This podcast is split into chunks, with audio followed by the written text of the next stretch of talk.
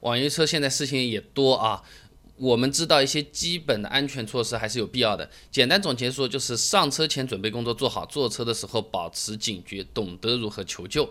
那一个个来讲，首先的话呢，在司机接单之后，我们手机上是可以看到他的星级评分的。如果觉得评级太低，可以取消行程，重新叫车。哎，你比如滴滴司机星级大于四点八以上的算良好，但是遇到小于四点五的就要多加小心了。不急的话呢，取消订单，而且在叫车成功前两分钟取消是免费的啊。那司机到了以后呢，要确认实际的车子和平台上显示的车型、颜色。牌照是否是一致？司机的照片是不是一样？如果有差别的话，是可以拒绝乘坐的，因为万一出了意外，车辆信息不正确，会增加。警方排查的这些难度啊，那上车后呢，最好坐在车子的后排右侧，因为这个位置离司机最远。司机开车的时候，如果有什么非分之想，那么他手伸过来也伸不到啊，这算是保证自己和司机有足够的安全距离。那同时呢，你还可以和家人朋友分享你的行程。分享行程之前呢，要设置添加紧急联系人，打开滴滴，点击左上角的人像之后，点击的安全，再点击紧急联系人，就可以添加你的家人或者朋友的号码了。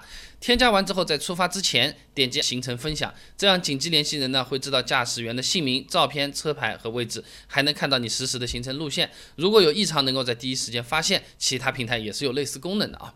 那么大部分打车软件都有一键报警功能的，还是拿滴滴来说啊，呃，点击主页上面的安全中心就有一键报警的选项，点进去直接就是呼叫幺幺零，可以拨打本地的幺幺零啊。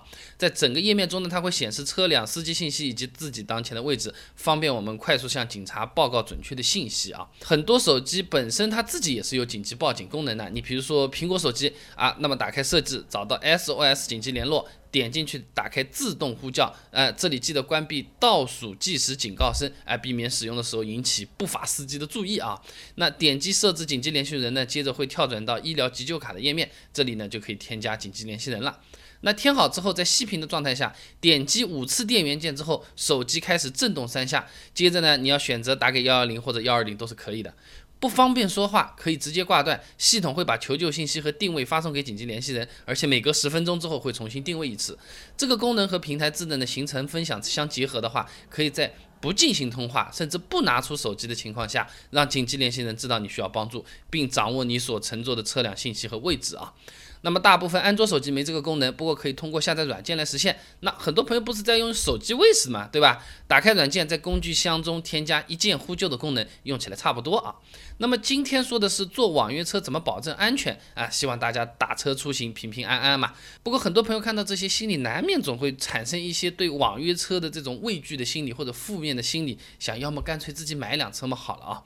那如果是一个普通的上班族，家里普通小康水平，一个月挣五六千。块钱可以买到怎么样的车？除了更安全，年轻人还有什么买车的理由？为什么说年轻人买车是越早越好？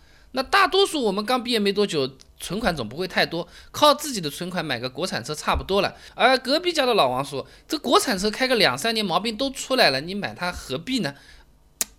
是不是真的？我该怎么做？有没有实际的依据？和我们可以值得探讨的说法，想知道很简单，关注我的微信公众号“备胎说车”，回复关键词“买车”就可以了。我这个公众号呢，每天都会给你一段汽车使用小干货，文字版、音频版、视频版都有，你可以挑自己喜欢的啊。想知道月入五六千能够买到最好的车长什么样子？年纪多轻才算年轻人？怎么早买车才算早？国产车质量到底好不好？关注微信公众号“备胎说车”，直接输入关键词“买车”就可以了。备胎说车，等你来玩哦。